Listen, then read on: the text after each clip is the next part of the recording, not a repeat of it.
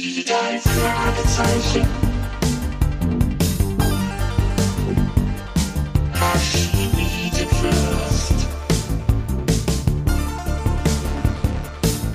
Das ist der Podcast mit Pechling und Andreas Fröhlich. Das ist der Podcast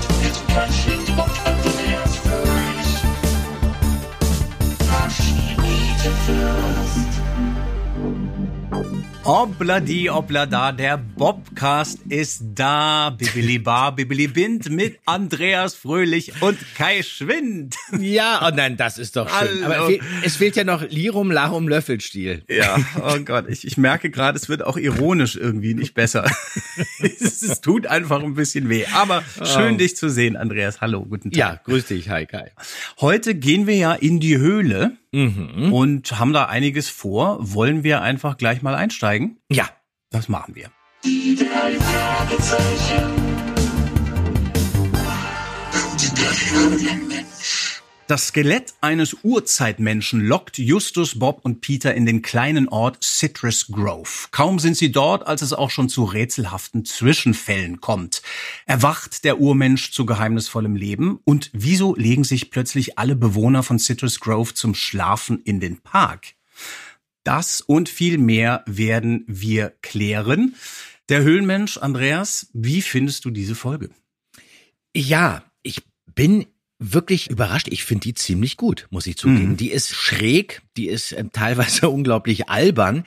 Das ist äh, manchmal schon fast so eine Art äh, Comedy-Folge, aber dann wird's wieder extrem dramatisch und auch richtig gruselig und heftig. Man wird da innerhalb von kürzester Zeit in unterschiedliche Stimmung versetzt und du weißt eigentlich überhaupt nicht, ist das jetzt ernst gemeint oder ist das, ist das ähm, Satire? stimmt. Was soll das? Erinnert mich so ein bisschen an Filme von von Terry Gilliam, was die Ja, ja. Dramaturgie angeht, wie, Genau. wie bei Brazil oder Brazil, ja. Thailand. Richtig. Genau. Mhm. Und äh, gleich am Anfang gibt's einen Toten, den finden die jetzt nicht, sondern der stirbt da wirklich. Und Sekunden später wird es gar nicht mehr großartig thematisiert und du bist plötzlich mitten in einer völlig irren Geschichte, nämlich in dem Augenblick, als die ersten, das finde ich ja wirklich irre, stotternden und niesenden Wissenschaftler auftauchen, äh, die sich dann gegenseitig äh, Skelette klauen.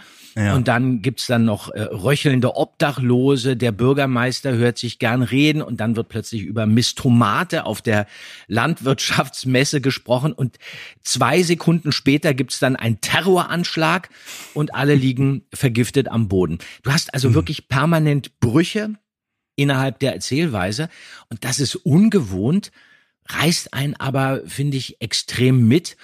Und ähm, du hast wahnsinnig viele Doppelbesetzungen, was ich normalerweise eigentlich nicht so gut finde, aber das ist notwendig, weil wir haben insgesamt 17 verschiedene Rollen. Aber das funktioniert hier sehr gut, finde ich, weil alle wirklich voll dabei sind, Spaß haben mitzuspielen. Also Andreas von der Meden hat äh, eine Doppelrolle, Günther König spricht auch zwei Rollen, Steffens auch. Aber absolutes Highlight für mich in der Folge ist Edgar Bessen.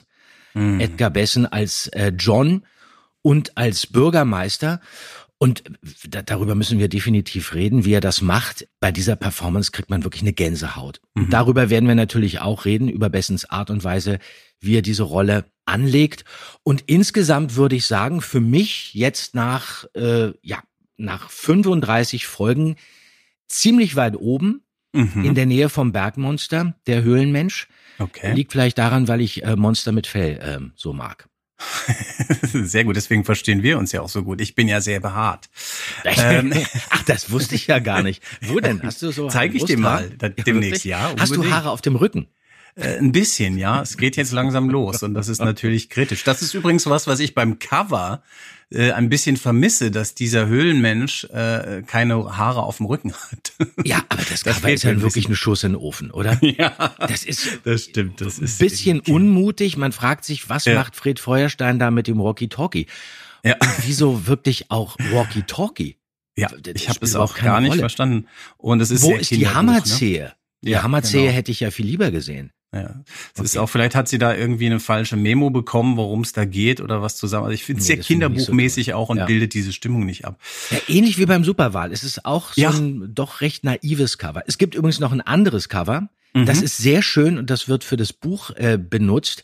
Und das war ursprünglich ein Entwurf für den tanzenden Teufel, der dann äh, verworfen wurde. Und das passt eigentlich nicht richtig, weil es so ein bisschen aussieht wie so eine balinesische Baronmaske. Ah ja. Mhm. Aber von den Farben und vom Ausdruck her finde ich das eigentlich besser. Das hat man Mhm. dann wirklich nur fürs Buch benutzt. Ja.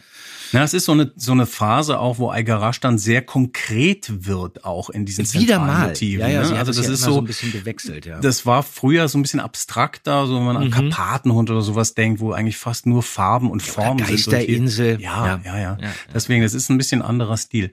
Trotzdem, ja, interessant auch, dass du den Superwahl erwähnst. Diese Folge hier und auch die nächste, nämlich der Superwahl, die wir besprechen werden, sind tatsächlich Kindheitsfolgen von mir. Ah, Ich okay. habe die beide oft auch im Doppelpack gehört, ist mir nochmal wieder aufgefallen, dass ich die so hintereinander weggehört hatte. Irgendwie hatte ich die auch so parallel, äh, wahrscheinlich in der gleichen Schublade liegen. Mhm. Und die haben irgendwie so eine, beide so eine beruhigende Wirkung auf mich. Ich kann die wirklich ganz gut zur Entspannung hören. Findest du wirklich den Höhlenmenschen beruhigend? Ich finde den, also ich finde den super Ja. unterhaltsam, aber beruhigend finde ich den eigentlich gar nicht. Das ist schon ja, teilweise wirklich harter Tobak. Gleich am Anfang auch. Ja, wir bis auf hören. ein paar Ausnahmen. Ja. Also vielleicht ist beruhigend auch nicht das richtige Wort, aber weil diese Folge, ja, absolut bis auf diese zwei Ausnahmen, Anfang und auch diese eine Szene, vielleicht nicht so richtig spannend spannend ist, sondern eher so interessant spannend. Also für mich Mhm. ist das so eine, ne, so die Anthropologie, Archäologie Folge. Ich fand das als Kind immer total interessant, diesen Wissenschaftlern dazu zu hören, die spekulieren darüber, wann fängt menschliches Leben an und so. Ich war da irgendwie total auf diesem Trip, deswegen funktionierte Mhm, das für mich. okay.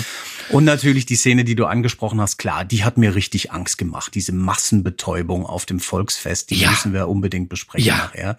Ja, das die war kommt so heavy. unvermittelt. Ja, ja, und das, die hat auch eine ganz, also die ist toll gemacht und geht einem echt an die Nieren. Was mir jetzt beim Hören nochmal auffiel, dass hier auch in der Neufassung tatsächlich durchgängig eigentlich ganz schöne Musik verwendet wird. Ja, Das passt ja. alles sehr gut. Wir haben ja schwer geschimpft über dieses Techno-Stück in der bedrohten Ranch. Äh, diesmal sowas, Das Scooter, ja. sowas gibt es hier nicht, Gott sei Dank. Und nicht zu vergessen habe ich auch äh, jetzt vor ein paar Tagen wirklich nochmal reingehört, das tolle Hörbuch gelesen von Eckhard. Dux. Ja. Ähm, das ist wirklich ganz toll. Das hat er Gott sei Dank nicht in seiner Rolle als Dr. Hoffer gelesen, also mit Heuschnupfenstimme und Niesen. Dann hätte es wahrscheinlich ein bisschen länger gedauert. Aber ich fand, es war eine tolle Idee, dass er sich das Buch ausgesucht Ja, hat. man muss sich vorstellen, äh, da war er ja. 94 Wahnsinn, Jahre alt, Wahnsinn, als er das genau. eingelesen hat. Wirklich eine Ja, ja. Wahnsinnsleistung. Und ich meine, Genau. du weißt ja, wie anstrengend das ist. Du bist ja mittlerweile Ja. auch jetzt versierter Hörbucheinleser. Ja. Mhm. ähm, das ist schon wirklich eine Leistung. Und ähm, das ist toll geworden. Fand ich mag ja auch. die Stimme von Die Dux. Über den die Stimme. äh, werden wir Ja, auch genau. reden. Ja. Ganz tolle Stimme und äh, eine tolle Ergänzung, eine absolute Empfehlung, sich dieses Hörbuch nochmal äh, dazu anzuhören. So, aber Ja. jetzt vielleicht mal ein paar Facts. Wir haben wieder mal einen MV Carey-Fall, ne? Ja, äh, MV Carey, ähm, The Mystery of the Wandering Caveman. Das ist erschienen auf Englisch am 12.08.1982 und das Hörspiel kam raus am 16.10.84. Mhm. Genau. Mhm. Ähm, wollen wir einfach gleich einsteigen? Ich habe gerade überlegt, ob wir noch irgendwas brauchen vor, aber ich glaube, wir können uns gleich volle Lotte ins Geschehen Karl schmeißen. Birkenstein stürzen. Genau, richtig. Und das wird, wie gesagt, richtig dramatisch, denn der kollabiert hier auf dem Schrottplatz und verstirbt anschließend. Kann ich helfen? Äh, Wir suchen, wir müssen in die Harborview Lane. Die ist dort drüben. Ein Stück die Straße hinauf und dann beim Sunset Boulevard rechts ab. Aber hören Sie, Miss, der alte Herr fühlt sich offensichtlich nicht wohl. Ich hole einen Arzt und... Nein. Nein, nicht jetzt. Wir sind sowieso schon zu spät dran. Und äh, ah, diese Kopfschmerzen. Ich hatte noch nie Kopfschmerzen. Warten Sie, ich rufe einen Arzt. Einen Arzt. Ja, doch. Einen Arzt. Ich telefoniere vom Büro aus.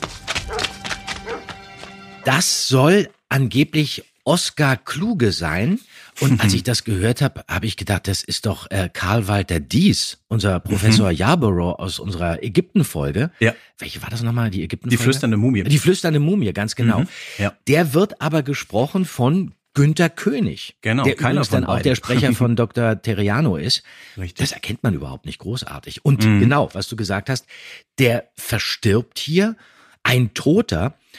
Im Buch ist es sogar so, der stirbt auf dem Schrottplatzgelände, Ja. quasi in Justus Armen, also nicht Genau. dann später im Off im Krankenhaus, sondern wirklich live vor Justus und vor dieser Eleonor.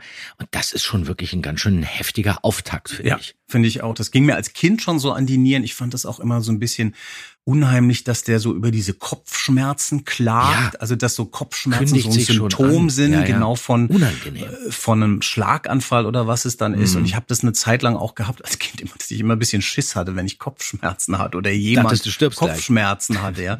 Also das ist sehr unangenehm. Und Mhm. wie du sagst, ja gerade auch Eckhard Dux liest es auch toll, die Stelle im Hörbuch, dieses in den Armen von Justus, da wird einem tatsächlich ganz kalt ums Herz. Mm, Das ist äh, ein, ein ungewöhnlicher Auftakt. Das stimmt. Dann gibt es aber Gott sei Dank Eleonore Hess, die äh, vom Spicer Institut erzählt, äh, wo sie die Tiere pflegt und da ist dann gleich so ein bisschen mehr Stimmung drin, was vielleicht auch an der Sprecherin liegt, oder? Ja, Susanne Wulko ist ja unsere Hess, die ist ähm, sieben Jahre älter als Olli und ich. Und Mhm. die kennen wir ja schon aus der singenden Schlange. Da hat sie so einen ganz kleinen kurzen Auftritt als Ja. Mhm. Marie. Und das ist auch die Stimme von Trixie Belden. Sowieso eine sehr sympathische Stimme, die ich total mag. Die ist ähm, 1981 neben Barbara Focke und Karin Lieneweg, darüber haben wir ja auch schon mal gesprochen, eine von den Vampirbräuten von Dracula. Und außerdem ist sie seit Beginn, also seit dem Anfang dieser Serie, die Hilda, also die Freundin, bei Honey und Nanny. Ah ja, okay. ähm, seit mittlerweile 50 Jahren. Und somit, das wusste ich eigentlich auch nicht, Frau Körting hat, hat mir das erzählt, Honey und Nanny gibt es wirklich sogar noch länger als die drei Fragezeichen. Ja. Die haben jetzt gerade irgendwie 50-jähriges äh, Jubiläum Mhm. gefeiert. Stimmt. Zurück zu äh, Susanne. Das macht sie wirklich sehr gut. Die Figur ist ja auch wirklich so ein bisschen ambivalent. Am Anfang ist sie wirklich sehr sympathisch, Mhm. Ist auch so ein bisschen das Opfer und man denkt eigentlich, die könnte äh, sowas wie eine zweite Ellie Jameson werden. Mhm. So ein neuer Ja, ja. Sidekick. Hat, finde ich, auch eine ähnliche Stimme wie Katrin. Ja, also unser ja. Regisseur Ralf meint ja, sie klingt wie Jens. Das finde Ja. ich ja nun nicht. Ja, ich verstehe ein bisschen, was Ralf da meinte am Anfang, aber dann groovt man sich schnell ein. Und Aber ich finde, sie hat wirklich was von, sie hat ein Mhm. bisschen was von, von, von der Stimme meiner Schwester, klingt ein bisschen wie Ellie. Aber Mhm. dann wird sie ja nun leider zum Täter gegen Ende hin, das können wir jetzt schon verraten. Und das mögen die drei Fragezeichen ja überhaupt nicht. Und damit hat sie sich dann schon disqualifiziert. Mhm. Obwohl, vollkommen richtig, die Stimme eigentlich sehr, sehr schön ist von ihr. Mhm, Genau. Und mir ging's wie dir. Also man denkt auch erstmal, es wird vielleicht auch wieder so ein viertes Fragezeichen, ne? was ja gerne Genau. so ein Stilmittel war. Ja. Und eigentlich dann sehr smart damit gespielt auch mal. Das passiert ja auch nicht so oft, dass dieses, dieser, dieser Kumpel dann sich so dreht wie sie.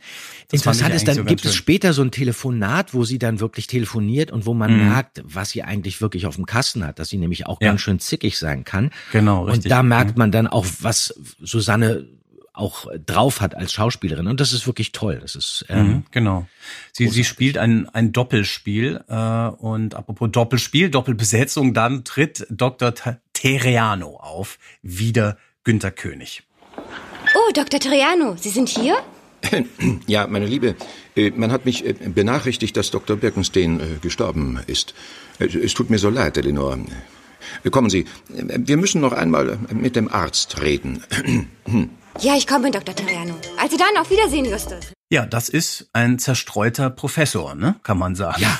Äh, In der vorhin, genau, also vorhin wirklich jetzt noch äh, Birkenstein gewesen und jetzt wirklich in einer völlig anderen, in einer anderen Rolle, wirklich äh, großartig gespielt, dieses in sich verzögerte und das nach Mhm. äh, äh, Worten äh, äh, suchen und äh, alles nicht so äh, parat äh, haben. Und ähm, das ist toll. Da wird wirklich eine richtige Figur kreiert durch diesen Tick und diese Macke taucht im Buch überhaupt nicht auf. Und Francis hat sich überlegt und das ja auch im Skript ähm, vorgeschlagen, dass sich dieser Terriano immer räuspern soll. Das steht dann hier auch immer Terriano, Doppelpunkt, Klammer auf, räuspert sich. Ja. Und König hat dann wirklich eine richtige Nummer daraus gemacht. Ähnlich übrigens, ich weiß nicht, ob du das kennst, wie Horst Frank in dieser Larry Brent-Folge, äh, Irrfahrt der äh, Skelette oder Knochenmenschen oder Ja. sowas, da räuspert sich Horst Frank auch immer wieder. Das ist wirklich herrlich, wenn das gut gespielt wird. Ja. Und König macht das hier auch wirklich fantastisch. Was kann man zu König sagen? Der taucht hier wirklich zum ersten Mal bei den drei Fragezeichen auf. Der ist geboren am 23. Dezember 1926, ist dann gestorben am 4. Juni 98 und das war deutscher Schauspieler, Synchronsprecher und auch ein Opernsänger, was ich gar nicht wusste. Der war der Erzähler bei Larry Brandt und bei Macabros, wenn ich mich nicht irre. Und der war ja auch über 50 Folgen lang Erzähler bei TKKG. Ab Folge 60, glaube ich. Bist du doch Genau. der Spezialist. Genau, richtig. Da Das ist richtig, ne? kam er dann, nachdem Günter Dockerell verstorben war, hat er Genau. übernommen, richtig. Aber König kennt man eigentlich in erster Linie aus dem Fernsehen und da war er der erste Kapitän des Traumschiffs. Ach, siehst du mal, okay. Ja, vielleicht Stimmt. hat man jetzt sofort ähm, Ja, ja. ein Bild im Kopf. Ja, ja, der hat genau. auch viermal Mr. Andrews gesprochen, Bobs Vater Mhm. in äh, Späte Rache, in Dopingmixer und ähm, dann in einer anderen Folge habe ich jetzt vergessen. Und ähm, gibt hier eine eine wunderbare Performance ab, äh, wie Mhm. ich finde, und ähm, hätte eigentlich öfter auftauchen sollen bei Mhm. den drei Fragezeichen.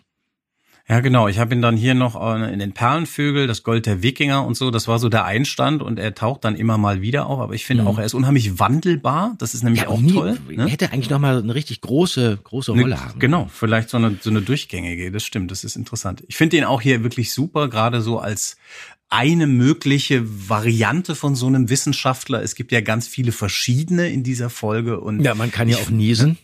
ja, genau, man kann vielleicht auch solche Ticks, die geplant sind, ein bisschen übertreiben. Da kommen wir dann noch dazu. Ja. Aber ich finde ihn hier sehr schön und äh, freue mich auch immer über diesen Auftritt am Anfang. Also man hat irgendwie da, ist automatisch, stellt man die Ohren auf und hört zu und ist gespannt und äh, wundert sich, was da passiert. Dann gibt es ja erstmal einen Zeitsprung. Äh, Passetti informiert uns, einige Wochen später findet Justus dann eine Nachricht, dass in Citrus Grove, eine kleinen Gemeinde im kalifornischen Bergland, ein Skelett gefunden wurde. Und dann beginnt die Geschichte und sie fahren mit dem Lastwagen eines Bekannten dahin und dieser Bekannte ist Mr. Wolf, auch gesprochen von Andreas von der Meden. Wir haben ja schon gesagt, er ist hier in der Doppelbesetzung am Start und ja eigentlich sowieso schon in einer Doppelbesetzung bei den Fragezeichen. Also Skinny Norris, Ja, Morton, eigentlich warum jetzt eigentlich? nicht. Ja gut, das war jetzt wirklich nur dieser eine Satz und es ist schade, dass Andreas Ja. und das kann er ja auch wirklich, wie wir wissen, dass er da noch mal so ein bisschen die die Stimme verändert, weil er dann ja auch noch die Stefano ist und dann ist Ja. er auch noch Morton und dann ist er auch noch Skinny Norris. Aber ich glaube, da hat man einfach gesagt, komm hier, das ist ein Satz, das äh, versendet sich, das ist nicht so wahnsinnig schlimm. Aber das Tolle ist, ähm, ja, da haben wir ja noch einen legendären Auftritt, auch wirklich nur ganz kurz, der jetzt gleich Seite zwei unten kommt, der Tankwart. Ja, genau. Wir müssen reinhören. Ja, das ist wirklich super. Guten Tag, Sir. Hallo Jungs. Ihr sucht wohl ein Quartier, was? Ja, da kommt aber ein bisschen spät. Citrus Grove ist voll. Ja, ihr könnt es ja mal bei Ned McGee versuchen. Da oben bei dem grauen Holzhaus. An der Hauptstraße ist es. aber passt auf. Ned, dieser geldgierige Bursche ist verdammt teuer. Ja, genau danke, danke. Ich Vielen Dank. So, das hier ist, wir erkennen es natürlich sofort, Franz Josef Steffens. äh, äh, und der macht hier was, was ich immer Oper Hoppenstedt Acting nenne. Das ist Ja, ja. diese Charge, die Loriot in diesen Sketchen als Oper Hoppenstedt hat. Ne? Also dieses Früher war mehr Lametta und Schwein, die ganze Schweinjagd. Zeit so. Ja, da kommt ihr ein bisschen spät. Ja. Das ist genau das. Und das ist ja so ein Trick, den man anwendet, ne, äh, um, um die Stimme zu verstellen, was halt natürlich so ein bisschen absurd ist, wenn es so eine ikonische, charismatische Stimme ist wie Franz Josef Steffens. Ja, Äh, und, und, und ich fand das eine meine, lustige aber Variante. Er schafft, er schafft es wirklich so, Ja, klingt ein richtiger Tankwart zum Frühstück, Ja. gibt's erstmal ein Kännchen Diesel. Das ist wirklich, das ist, das ist super. Ich finde, das passt ganz toll. Das, ist, Ja. das macht Spaß. Da muss Ja. man dann auch, also wirklich, spät! Da, da muss Ja. ich wirklich echt total lachen. Das finde ich, Ja. habe ich wirklich mich gefreut, als ich das gehört habe. Ich hatte das Genau, gar nicht das- mehr auf dem Schirm. Das macht auch echt Spaß und es ist halt wie gesagt so ein Stilmittel, was ich immer, was mich immer zum Lachen bringt. Eigentlich fast egal, wer es macht, aber bei ihm, der hat sich halt wirklich richtig reingelegt in die Sätze mit diesem, mit dieser Charge, wie du sagst. Das ist sehr schön.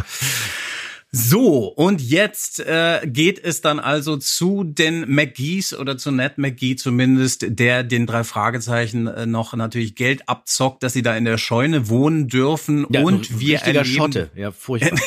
genau, richtig. Und wir erleben den Auftritt äh, des Archäologens äh, Dr. Brandon, der dann erstmal richtig schön in den Clash da gerät. Ne? Das ist ein richtig schöner Zwist, diese, diese ja, beiden. wunderbarer Schlagabtausch Mhm. zwischen den beiden. Ja, Können wir eigentlich mal reinhören jetzt. ja. Das Skelett stammt aus Urzeiten, Dr. Brandon. Ja? Und? Es liegt auf meinem Grundstück. Also gehört es mir. Mir allein.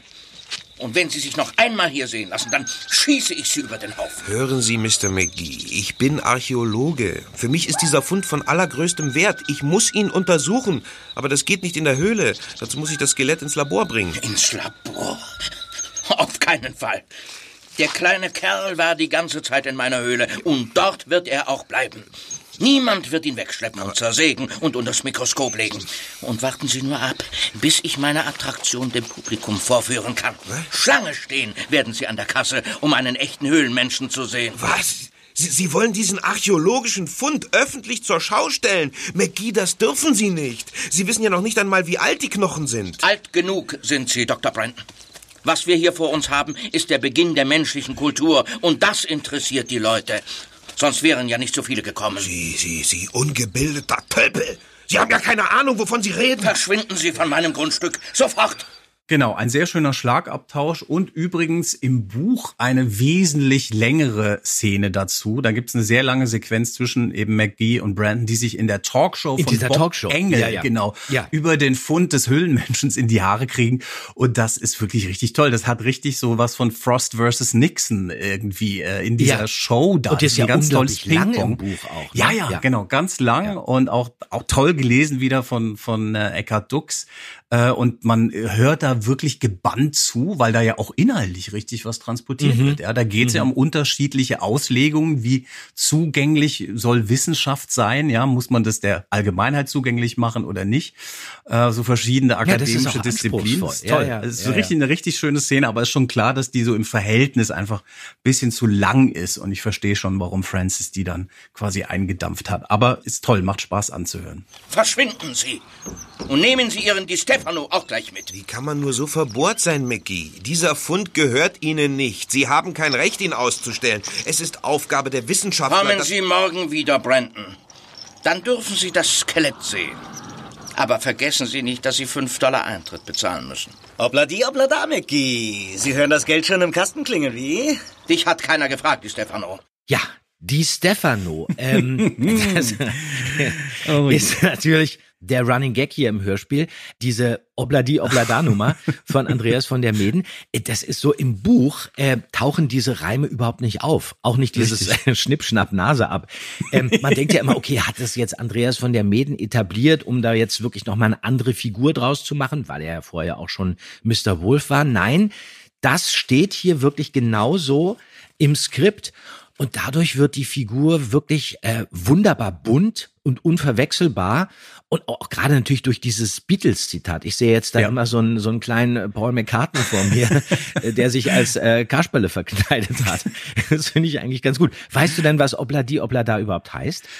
Ich weiß nicht, wo das herkommt. Ich kenne natürlich Ja. den Beatles-Song, aber wo das herkommt, das hast du wahrscheinlich recherchiert. Also wo das herkommt, weiß ich jetzt wirklich Nase. nicht. Tut mir leid, aber ich weiß, was es heißt. Ah. Es kommt sie, kommt sa. Es kommt, wie es kommt. Das Ach, Leben geht okay. weiter. Ja, ja, life goes on. bra. Obladi Oblada. Mhm. Kennst du denn auch von dem Beatles-Song die deutsche Version?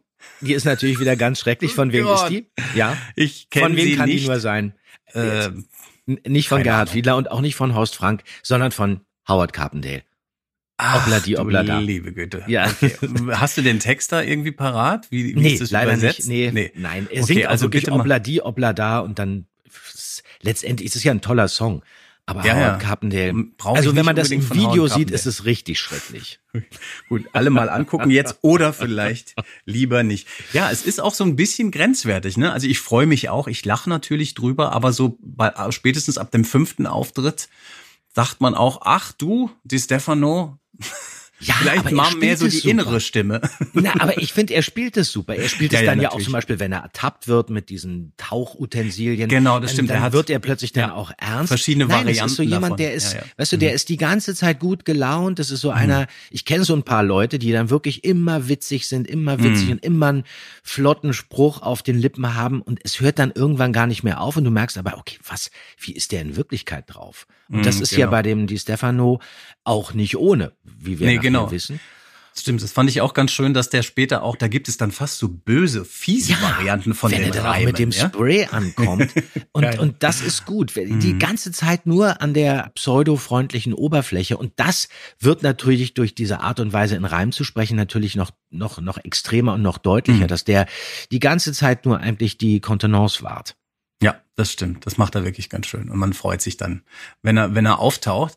Jetzt geht es hier erstmal in die Höhle. McGee lädt die drei Fragezeichen ein und es gibt eine kleine Führung. An die Wände des Museums habe ich Großfotos gehängt.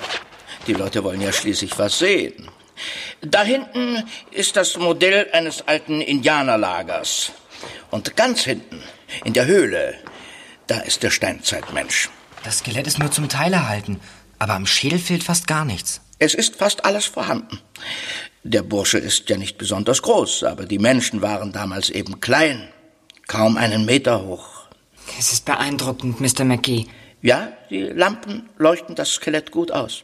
So, das finde ich eigentlich ganz schön, dass diese Höhle hier soundtechnisch so ein bisschen zurückhaltend umgesetzt ist. Dass Ja. es eher so eine Ja. kleine Höhle ist, ne? Weil man sieht eigentlich eher dieses Museum vor sich. Mhm. Wird auch schön beschrieben, so. Und die Stimmung ist plötzlich toll, aber ich glaube, das wäre ein bisschen zu viel gewesen, wenn man da so eine riesige Stalaktitenhalle draus Es ist ja gemacht wirklich hätte. klein, es ist nicht so Ja. groß. Ja, ja. Nee, genau. Und dadurch wird es sogar wirklich ein bisschen realistischer. Weißt du denn eigentlich, lieber Andreas, dass ich Höhlenfan bin? Nein. Ich kann das, glaube ich, wirklich so sagen. Ich finde es wirklich spannend mit Höhlen immer. Also wir haben ja schon mal du drüber bist gesprochen. Höhlenfan und ich bin äh, Ja. Metalldetektor-Fan. Da können wir uns doch mal zusammentun. Das wusste ich ja gar nicht. Nee, genau, In welchen äh, Höhlen bist du denn immer unterwegs? In welchen? Was machst du denn da, Kai? genau, nein. Also ich war schon in, in verschiedenen Höhlen. Ich war tatsächlich in Australien mal äh, auf so einem Trail, wo wir auch so einen Aborigine-Führer hatten, der uns Mhm. in so verschiedene Höhlen geführt hat. Das fand ich total interessant. Aber jetzt dieses Jahr war ich zum ersten Mal in, äh, auf Island in einer Eishöhle. Das Ah. war toll. Da musste man sich so Metallzusätze äh, auf die Schuhe pappen und konnte dann da rein. Und es waren da ganz abgefahren. Da gab es abgefahrene Pilze und auch so dann so Moment mal, Pilze in Eishöhlen? Ja, ja, so mer merkwürdige phosphoreszierende Sachen. Das fand ich total interessant.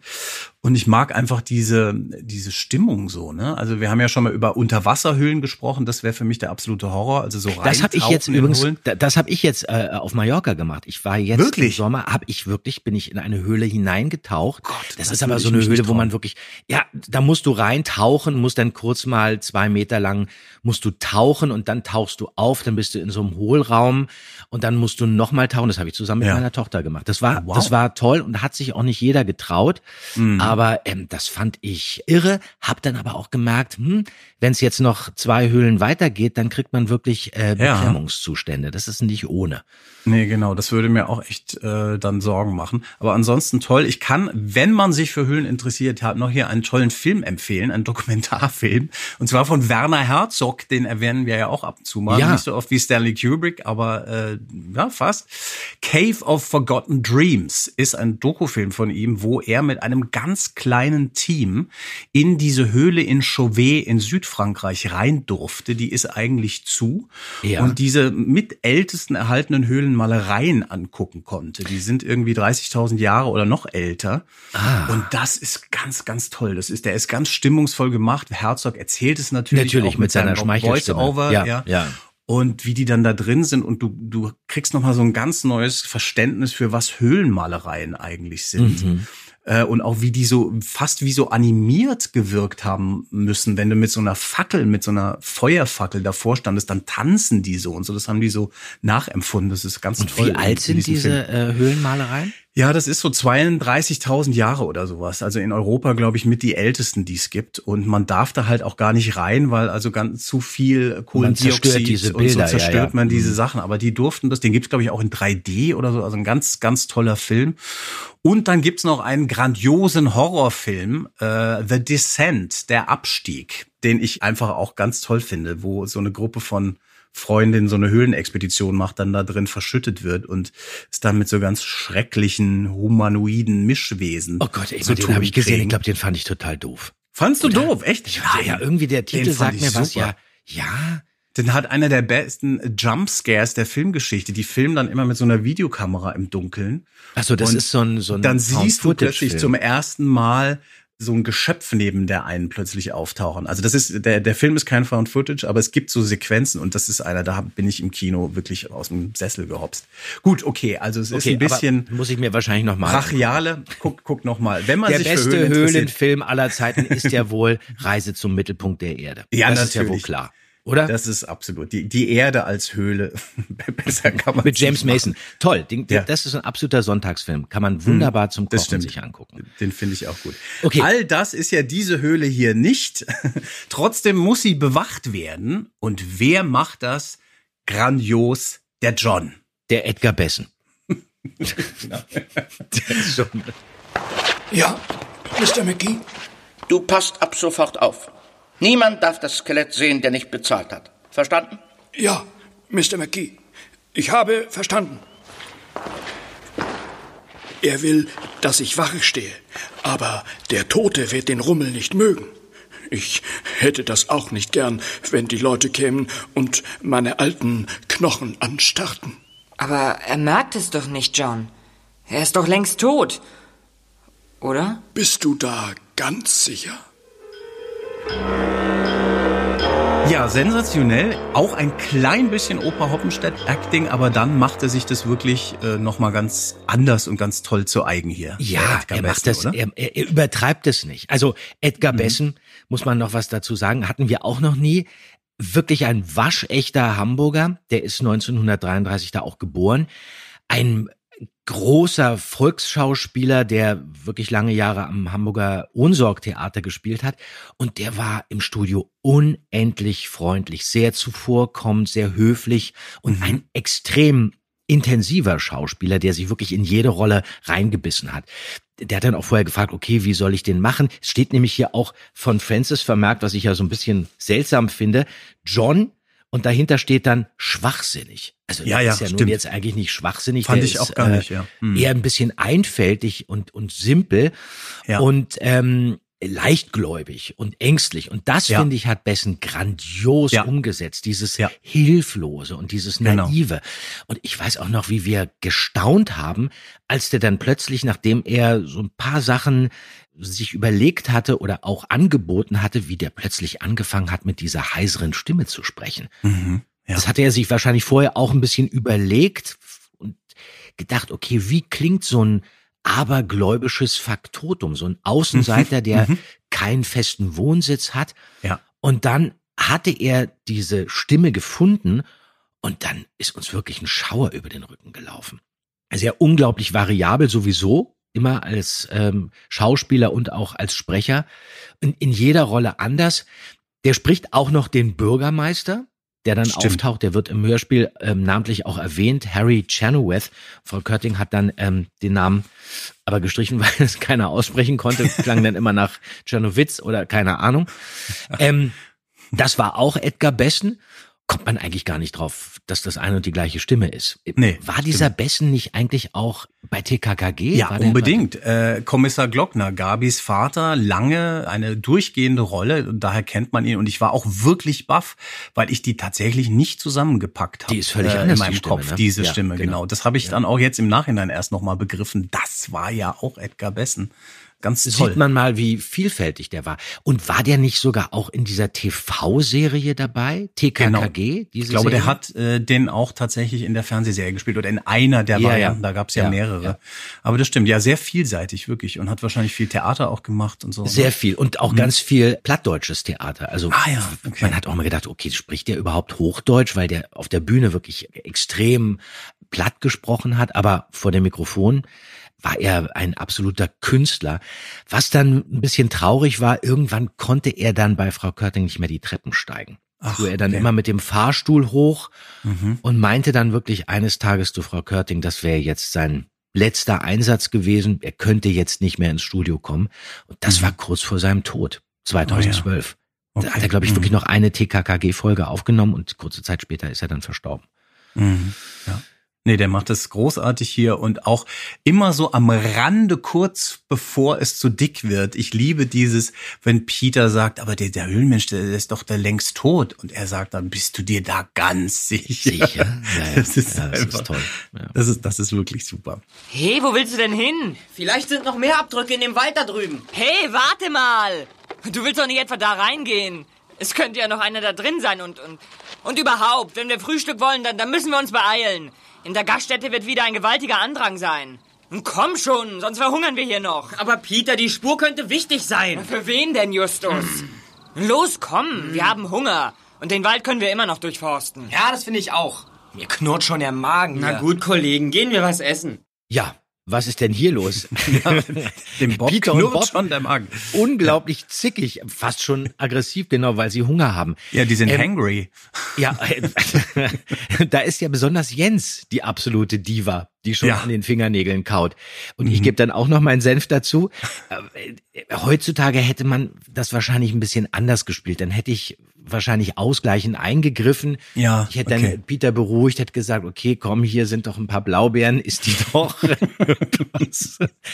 aber ähm, ich finde auch besonders äh, Jens schießt da so ein bisschen übers Ziel hinaus, Ja. aber ähm, man hätte es anders spielen können. Aber genau so äh, steht es auch im Skript, was eigentlich ganz gut ist, denn es wird auch klar, dass eben äh, nicht alles immer so rosig ist zwischen den drei Fragezeichen und das Nee, kommt genau. hier schön rüber.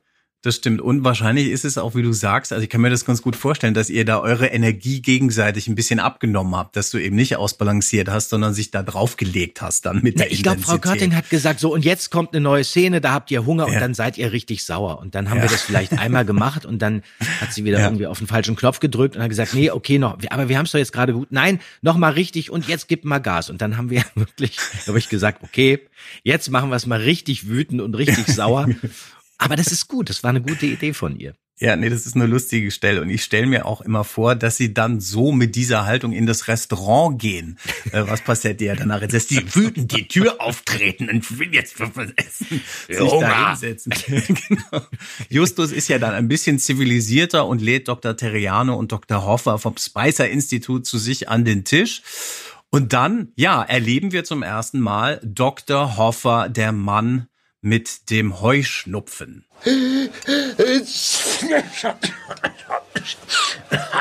Entschuldigt, ich habe Heuschnupfen. Äh, nein, nein, nein, ein, ein besonders angenehmer Tischnachbar war Brandon wirklich nicht. Nun ja, lieber Hoffer, das ähm, hat ihn alles ziemlich mitgenommen. Immerhin hat Brandon den kleinen Menschen da im Berg entdeckt und man sollte ihm Gelegenheit geben, Gelegenheit geben, äh, ihn äh, zu untersuchen. Wen interessieren die Ergebnisse einer solchen Arbeit schon?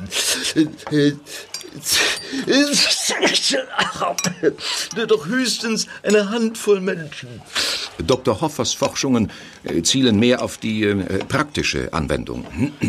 Er versucht unter anderem zu verhindern, äh, dass die Menschen Schnupfen bekommen. Sehr weit scheint er noch nicht damit gekommen zu sein. Da, haben Sie recht.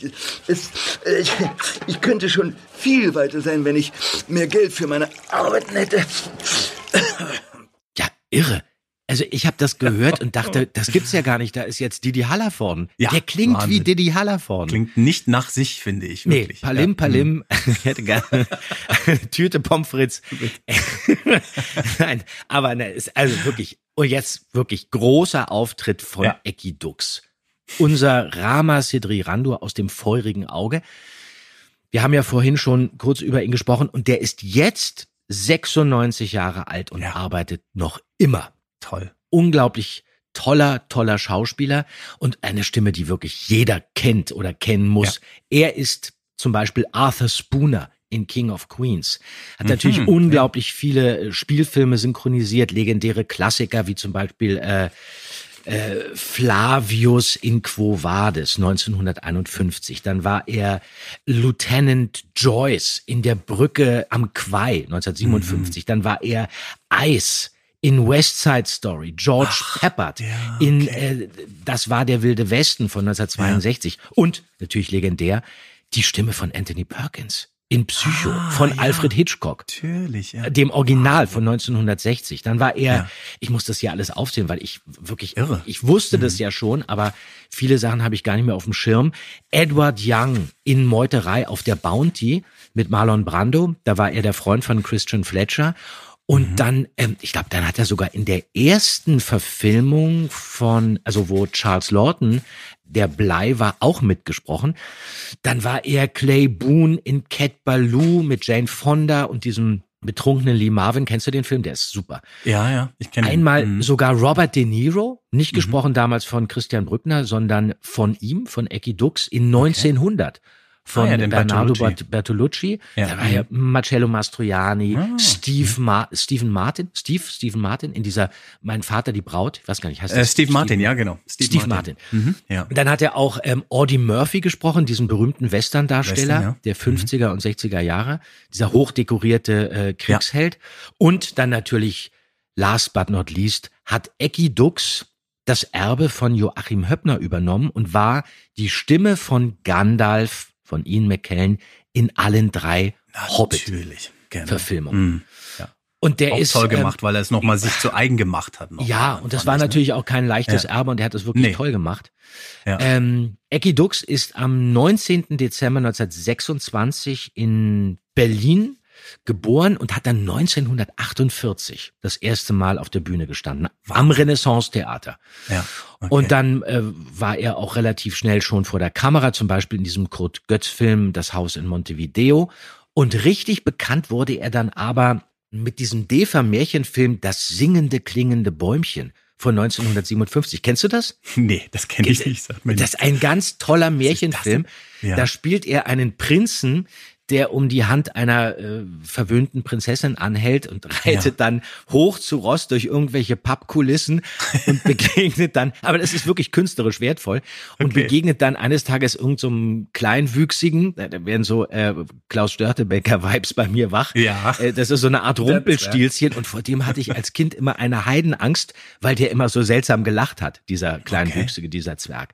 Der Clou ist dann aber, dass sich Ecki Dux irgendwann in einen Bären verwandelt und die Hälfte des Films in so einem Teddy-Kostüm steckt, was wahnsinnig anstrengend gewesen sein muss, wie er dann irgendwann mal erzählt hat. Und dann hat er auch erzählt, dass dieser Film, also das singende, klingende Bäumchen in England seit den frühen 60er Jahren als Kultfilm gilt und bis heute von der BBC regelmäßig ausgestrahlt wird. Also nimm mal an, Okay. sowas wie bei uns ähm, Dinner for One oder sowas. Ah ja, da gibt es übrigens auch einen wunderbaren englischen Trailer dazu auf YouTube, The Singing Ringing Tree. Und da sieht man dann auch Ecki Dux mit äh, Prinz Eisenherz Frisur und man hört den Zwerg lachen. Also wie Wieder gesagt, für mich aber ist das ein synchronisiert bis auf. Englisch dann? Oder machen nee, die das, das mit ist Untertiteln? übersprochen. Das ist Ah übersprochen. ja, also mit so einer äh. Voice-Over. Äh, So wie man früher in Synchro. Russland und in der Türkei synchronisiert hat. Aber Genau, der Trailer ja. ist nur ganz kurz, zwei Minuten, aber ist wirklich toll. Ein super Film, sehr, sehr schön. Okay, Gibt es dann ist auch irgendwelche Plastikfische, die dann irgendwie in so einem Bassin schwimmen. Eine ganz andere Art, Märchen zu erzählen, aber unglaublich toll. Also ist wirklich schön. definitiv so ein Weihnachtsmärchenfilm. Ja, genau. Ecki Kann ich mir gut vorstellen. Da muss ich als mal, muss Prinz. ich mal checken. Sag mal ganz kurz, ich, ich hänge immer noch daran an, an dem Gandalf, äh, Eckhard Dux Ja. als Gandalf. Und das können wir ja vielleicht auch mal erwähnen. Ist ja bekannt, dass du die äh, Herr der Ringe Synchro gemacht hast, aber Katrin, deine liebe Schwester, hat ja dann die Synchronregie vom Hobbit gemacht. Genau. Habt ihr euch da ausgetauscht? Hast, habt ihr irgendwie gemeinsam überlegt, wer den Gandalf übernehmen konnte? Ähm, ich habe dann, ich habe dann leider eben keine Zeit mehr gehabt. Ich hätte das gerne Ah ja, gemacht, okay. den Hobbit, Mhm. äh, aber ich hatte dann keine Zeit mehr. Und dann habe ich wirklich Katrin vorgeschlagen, weil die sich eigentlich auch wirklich gut auskennt und auskannte schon äh, mit dem Werk von Tolkien. Mhm. Und ich weiß noch, dass ich den Trailer zum Hobbit auch aufgenommen habe. Da gibt's ja noch diesen Gesang der Zwerge, das habe ich dann auch noch Ja, getextet, das haben wir stimmt. aufgenommen. Und bei dem Trailer war noch nicht klar, dass das Ecki Dux machen sollte. Mhm. Da hatten wir dann, ähm, weil leider äh, Achim Höppner tot war, da haben wir dann Gunter Schoß genommen. Und dann gab es ein großes Casting und irgendwann, das hat dann aber Katrin übernommen, irgendwann wurde es dann äh, zum Schluss Ecki Dux. Okay, und das musste wahrscheinlich Peter Jackson auch wieder absegnen. Ne? Ja, ja, das hat er dann, das ging dann wirklich nach äh, Ja. Neuseeland. Und da waren die natürlich wirklich auch. äh, Peter Jackson mochte die Stimme von Achim Höppner total, Mhm. aber man konnte natürlich nichts machen. Und ich fand aber, äh, Ecki hat es äh, wunderbar übernommen und hat Ja. natürlich jetzt nicht versucht, Achim Höppner zu kopieren, weil er eine Nee. ganz andere Diktion hat. Aber es, ähm, es klappte gut. Ich fand das ähm, Mhm. großartig, wie er das gemacht hat. Fand ich auch toll. Jetzt müssen wir unbedingt zurück ins Hörspiel, denn jetzt bewegen wir uns langsam mit großen Schritten auf die krasse Szene vor, die wir schon angesprochen haben, beim Volksfest. Diese ganze Szene wird jetzt aber erstmal eingeleitet mit einem, wie ich fand, doch etwas schrägen aus der Rolle fallenden Musikstück. Wir hören mal kurz rein.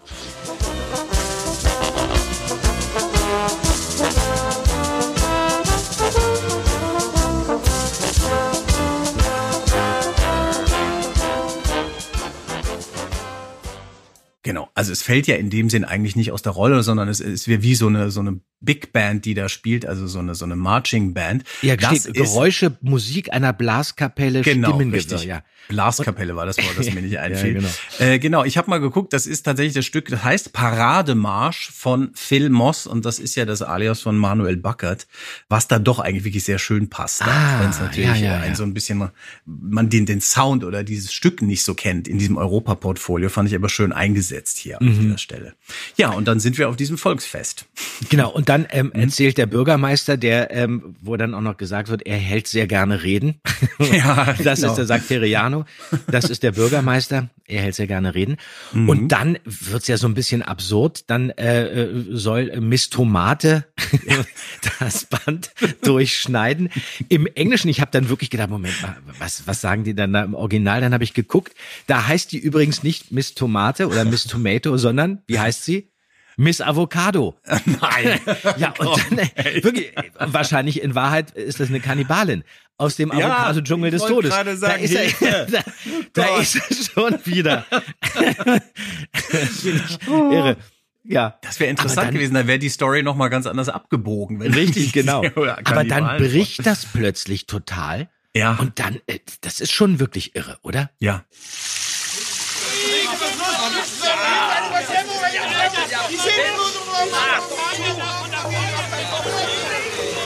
Justus, was ist los? Die Leute fallen um. Wieso? Was ist los? Himmel, was ist los?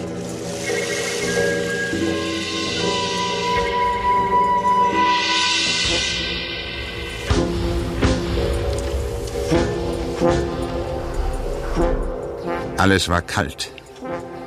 Justus roch feuchte Erde. Er war ganz steif und verkrampft. Und in der Nase kitzelte es. Er machte die Augen auf. Er lag auf dem Boden im Gras. Die Rasensprenger waren abgestellt. Er richtete sich auf und blickte hoch. Als ersten sah er Dr. Brandon, der nur ein paar Meter von ihm entfernt lag. Einige Meter weiter erhoben sich gerade Dr. Terriano und Dr. Hoffer. Überall im Park lagen und saßen Männer, Frauen und Kinder. Einige waren noch betäubt, andere wachten gerade auf. Ja, also wie gesagt, mir läuft es hier auch jedes Mal beim Hören wieder ein bisschen kalt den Rücken Ja. runter, weil das ganz an, dann, wie, wie du sagst, das ist, nimmt eine ganz Terroranschlag. andere Wendung. Ja. Es ist ein Ja. richtiger Terroranschlag. Ja. Ich finde es auch toll, wie Passetti das da abmoderiert mit diesem Alles war kalt. Überall Mhm. im Park ne, lagen und saßen Männer und Frauen. Also das ist richtig, richtig fies, unangenehm. Auch dieser Zeitsprung, auch schön inszeniert mit dieser Kirchturmuhr dann, dass die über 40 Minuten bewusstlos waren. Irre, ist eine krasse Sequenz und da kriegt das Hörspiel noch mal ja so eine so eine Tiefe und Schwere auch, muss man sagen. Obwohl die, ähm, wir ja. jetzt erfahren, wie das da, oder später erfahren, wie das Ganze gemacht wurde, mit einer Berieselungsanlage. Ja, genau. genau. Das ist ja auch interessant, wie diese. da wird dann wieder ein äh, bisschen der Drive rausgenommen. Äh, Genau, weil auch die Begrifflichkeit da so ein bisschen wild ist. Das heißt irgendwie die Berieselungsanlage und es gibt noch tausend andere Chemikalien. Begriffe. Ja, Der ja. Betäubungsmittelanschlag und so.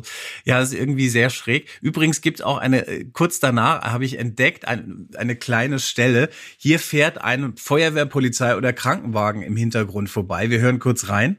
Wir sind über 40 Minuten bewusstlos gewesen. Und nicht nur wir. Alle anderen im Park auch. Die Beregnungsanlage? Wieso? Überlege doch mal, Peter. So, und das ist jetzt weder aus Amerika anders. oder Ja. aus Garmisch-Partenkirchen. Ich würde mal auf, auf Frankreich tippen, oder? Es hat so was Französisches. Ah, ja, Äh, okay. Weiß nicht, ob sich. Frau Körting da vergriffen hat beim, äh, beim Senkel, beim Bandsenkel. Aber interessant, so bleibt es immer abwechslungsreich, welche Einsatzgruppen aus welchem Land da irgendwie auftauchen. Fand Ja. ich aber Demnächst hören wir äh. Feuerwehr aus Island. Wie hören die sich eigentlich an? Hast du gehört? Ich war ja in der Höhle, die habe ich nicht mitbekommen. äh, ja. Ah, so, gut.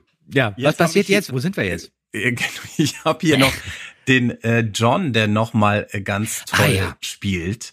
Wollen wir das noch mal hören? Der Höhlenmensch. Der Höhlenmensch. Er, er ist weg. Da war was und hat ihn mitgenommen. John, was ist los? Was ist mit dem Höhlenmenschen? Da ist was gekommen. Ich äh, hielt Wache, genau wie Mr. McGee es mir befohlen hat. Ich äh, hörte hinter mir ein Geräusch und äh, drehte mich um. Und da, und da. Was war da, John? Sag's doch schon. Ein Ding, ein, ein schreckliches Ding mit einem einzigen großen, starren Auge und, und Stoßzähnen wie, wie bei einem Elefanten. Ja, äh, das hätte man jetzt auch, auch wieder völlig anders spielen können, aber durch diese Verzweiflung von Bessen und durch diese Intensität bekommt man wirklich richtig Mitleid. Der Mhm, chargiert hier zwar stark, aber das berührt einen total. Ja. Dieses Gepresste, das Ja. macht so unheimlich. Das ist Ja. wirklich gut. Das ist Ja. sehr, sehr schön. Und das ist, äh, wie du richtig gesagt hast, das habe ich gar nicht so formuliert für mich, dieses, dass der auch bisschen so eine geschundene Seele ist, bisschen so ein missbrauchter Typ auch irgendwie, Mm. der in dieses Ja. Ding da reingeschmissen wird, so ein bisschen leichtgläubig ist und natürlich, dem man dann alles Mögliche vormachen kann und der auch vielleicht dann einen Taucheranzug nicht erkennt, sondern denkt, das ist irgendein Der ist ja auch kurzsichtig. genau. Da kann man da schon mal die. Taucherbrille für ein großes Auge halten. Das kann passieren, das stimmt, genau. So, dann äh, sind wir wieder bei den McGees und hier habe ich mich sehr gefreut, als Frau McGee plötzlich auftaucht und ihrem Mann den Erpresserbrief überreicht. Nicht, weil sie einen Erpresserbrief überreicht, sondern weil sie gesprochen wird von Ingeborg Kannstein. Da kommt meine Frau mit der Post. Ist was Besonderes dabei, Celia? Ich glaube nicht. Nur ein Brief. Hier. Danke. Eine ganz tolle, super charismatische Stimme, die ich auch aus TKKG-Hörspielen in erster Linie kenne. Was, Äh, aber hast du wohl nicht gehört, was? Immer TKKG, das gibt's doch überhaupt. Entschuldige, das musst du mal aushalten. Du hast jetzt hier schon deinen eigenen Bobcast, da kann man doch ab und zu auch mal was über TKKG sagen. nee. Ich habe ja auch die Fragezeichen gehört und ich, Ich höre habe ja nichts permanent. gegen TKKG, ist ja völlig in Ordnung. Sie hat ja auch bei den Fragezeichen mehrmals, glaube ich, mitgespielt. Ja, aber nicht ist, so viel. Ich, nee, das stimmt. Und sie ist auch, glaube ich, nicht in den Credits vermerkt, äh, im Booklet. Nee. Aber auf dem Skript steht es dann hier, ne? Da steht's ja. Mit Genau. Bleistift. Seine Frau, circa 50 Jahre alt. Ja, wunderbar. Die finde ich ganz toll. Und dann ein schöner Spruch auch von McGee an dieser Stelle, der sich dann total aufregt, dass er erpresst wird. In was für einer Zeit leben wir eigentlich? Die Menschen denken nur an Geld. Ja, das fand ich auch Das sehr muss schön. gerade er sagen. Genau, richtig. War mir als Kind nie so aufgefallen, aber das fand ich, da musste ich doch ein bisschen schmunzeln hier noch. So, und jetzt müssen wir mal einen Sprung machen, Andreas, weil ich habe wieder mal sehr viel nicht verstanden äh, und du musst mir das mal Aha. erklären, vorausgesetzt du hast es verstanden. Auf Seite 17 bin ich jetzt hier ich schon habe im in Skript. der Folge auch nicht alles verstanden, aber so ein paar Sachen wirklich Ja. auch nicht verstanden. Also ich finde, es wird dann sehr dicht am Ende. Ja. Da ist dann die Frage am alten Bahnhof, wo Bob äh, also behauptet, dass äh, zu wissen, wo das Skelett ist. Ich habe da gar nichts mehr verstanden. Warum weiß der das überhaupt? Und Ah, äh, okay. wie, wie kann Ja. man das ein bisschen auseinanderklamüsern dahin? Genau, warte mal, das Ja. ist hier ähm, Seite 17. Seite 17, Mhm. genau. Und da ist es ja so, das, siehst du das? Ja. In unserem Skript, da steht handschriftlich äh, geändert wie im Kino. Das Ah, muss ja, aber ja, okay. äh, Francis gemacht haben, denn das ist nicht die äh, Handschrift äh, von Frau Körting. Ja. Leider kann man jetzt nicht mehr erkennen, was da vorher gestanden hat. Und ich glaube, selbst Frau Körting hat nicht verstanden, wie das gemeint sein könnte. Also dieser Mhm. Kommentar von Bob, wie im Kino. Und deswegen, sie wusste es nicht, ich wusste es auch nicht. Deswegen habe ich das einfach irgendwie weggesprochen, habe gedacht, okay, so wichtig scheint es jetzt nicht zu sein. Das versendet sich auch. Aber im Buch wird dann klar, was der Hintergrund ist für diesen Satz. Das ist ja so, dass bei dieser Lösegeldübergabe sitzen äh, McGee und die drei Fragezeichen in dieser Gaststätte gegenüber Ja. von dem alten Bahnhof. Genau. Und ähm, Bob zählt dann alle möglichen Orte auf, an denen das Skelett versteckt sein könnte. Und dann fällt ihm plötzlich was ein und dann sagt er, im Film, da verstecken die Täter immer das Zeug in Schließfächern auf Bahnhöfen. Und daraufhin springen dann alle auf und rennen los. Und im Buch funktioniert es total. Das hätte jetzt im Hörspiel auch geklappt, wenn Francis zum Beispiel äh, geschrieben hätte, das machen die im Kino auch immer. Ja, und dann ja, ja, okay, äh, ein okay, Ausrufezeichen. Ja, dann hätte verstehe. sogar ich begriffen, wie man das hätte spielen sollen. Aber so war das leider völlig Aber da bin ich ein bisschen unmöglich. Und deswegen nudel ich das einfach so runter. Gut, dann schiebe ich sie jetzt einfach mal auf dich. Hättest du das anders gespielt, dann hätte ich es auch jetzt verstanden. Ja. okay, aber super. Okay, ja, die Info braucht man tatsächlich, damit das irgendwie rund wird. Das ist interessant. Okay. Es gibt dann noch eine andere Stelle, Seite 20, das ist so eine ähnliche Ja. Stelle, Seite 20, unten fällt mir gerade ein, da äh, äh, sagt Justus ähm, äh, folgenden Satz. Ja, Eleonor. Genau eine Million Dollar. Ich glaube, ich habe mich erkältet. Hoppla die, hoppla da.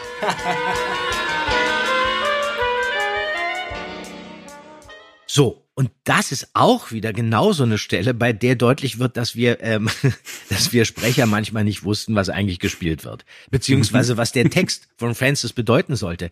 Denn Justus Ja. gibt dem Hörer in dem Moment ja den Hinweis darauf, dass er äh, Dr. Hoffer verdächtigt. Kannst Ja, du mir folgen. Kai?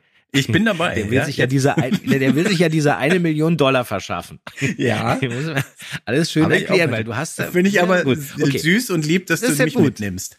Ja, okay, gut. Ich, ich, fand es auch nicht so leicht. Ich habe es dann aber erst im Buch verstanden. Und das, das verpackt Justus ja so, indem er diesen Heuschnupfen von Dr. Hoffer zitiert und dann Ja. niest. Und währenddessen sagt er, ich glaube, ich habe mich erkältet. Wenn ich das jetzt aber höre in dem Hörspiel, dann merke ich, dass äh, uns überhaupt nicht klar war, was das sollte. Das haben wir nicht verstanden. Denn sonst Mhm. Ja. hätte ich ja auch niemals so dämlich gelacht. Wir haben wirklich Ja. gedacht, also ähm, Justus, Olli, Jens und ich, wir haben wirklich gedacht, Justus ist in dem Augenblick erkältet. Ja, genau. genau Das ergibt ja überhaupt keinen Sinn. Ja, wie in der Geisterinsel, wo Es er permanent erwähnt, dass er einen Schnupfen hat. Äh, Das fiel ihm dann ja auch. Ja, ja, genau. ein. Also es ist, man muss das Skript durchgehen und wenn es dann Fragen gibt, wo man sagt, okay, was soll das bedeuten, dann, dann muss man das recherchieren oder muss Frau Körting nochmal fragen und dann Ja, kommen wir genau. auf irgendwas. Oder man hätte sagen müssen, was soll das hier? Wir rufen jetzt Francis mal an, wie ist das gemeint? Stimmt, genau. Aber nun, Hätte man ja machen können. wir haben es ja. einfach gesagt. Ja, wie Dann gesagt, es Ging's wir- weiter wir in die nächste Szene. Genau, wir kaufen euch alles ab. Aber wo wir hier gerade schon durchs äh, Skript glauben, es gibt hier noch eine Stelle, da musst du mir vielleicht auch mal helfen. Als dann die Stefano dieses Narkosegift im Auto versprüht und die drei Fragezeichen irgendwie außer Gefecht sitzt, Ja. da gibt es einen komischen Schrei. Da schreit irgendjemand komisch um Hilfe. Wir hören mal kurz rein. Wie klug du bist, Dicker. Narkose gefällig? Aufpassen, der sprüht das nach raus aus dem Wagen. Hilfe! Mein Raus, mach doch die Tür auf! Mach doch auf!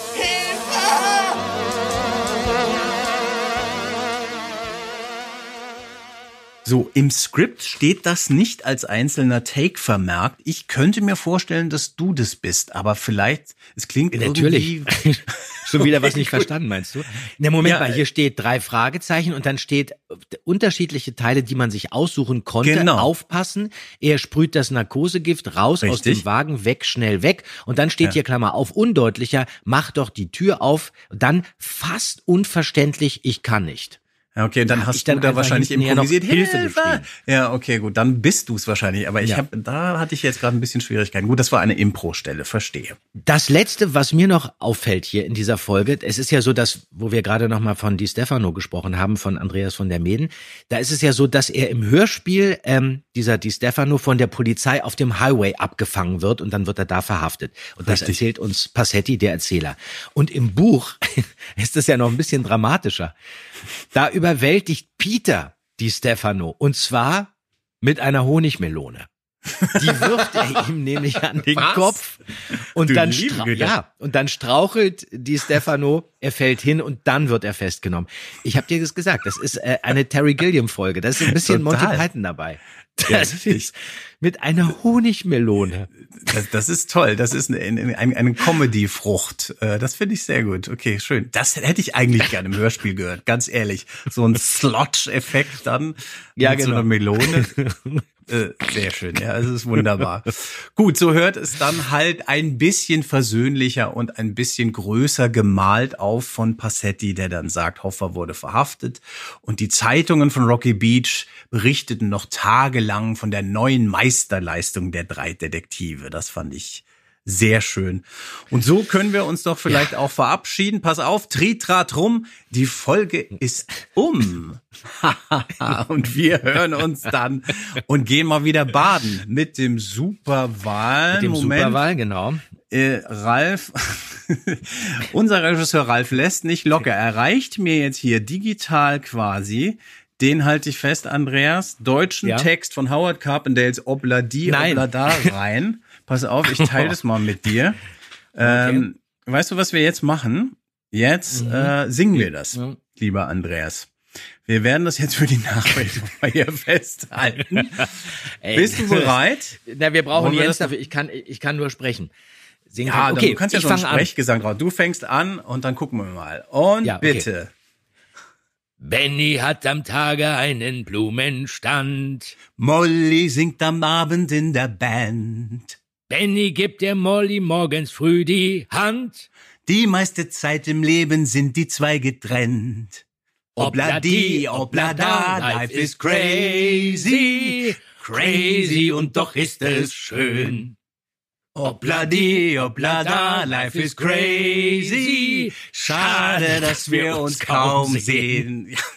Okay, in diesem Sinne vielleicht aber auch ein Vorteil, dass wir uns nicht sehen. Sehr schön, macht es gut, bis bald. Ciao.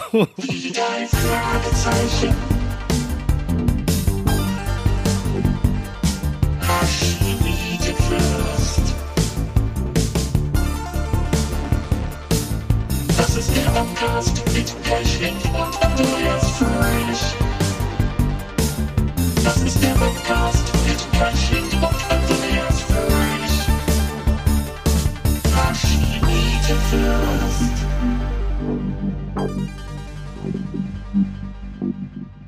Benny hat am Tag, ich kann ja gar nicht singen. Benny hat am Tage einen Blumenstand. Molly singt am Abend in der Band. Benny gibt der Molly morgens früh die Hand. Die meiste Zeit im Leben sind die zwei getrennt. Obladi, oblada, life is crazy, crazy und doch ist es Okay. schön. Ja, das wird nix.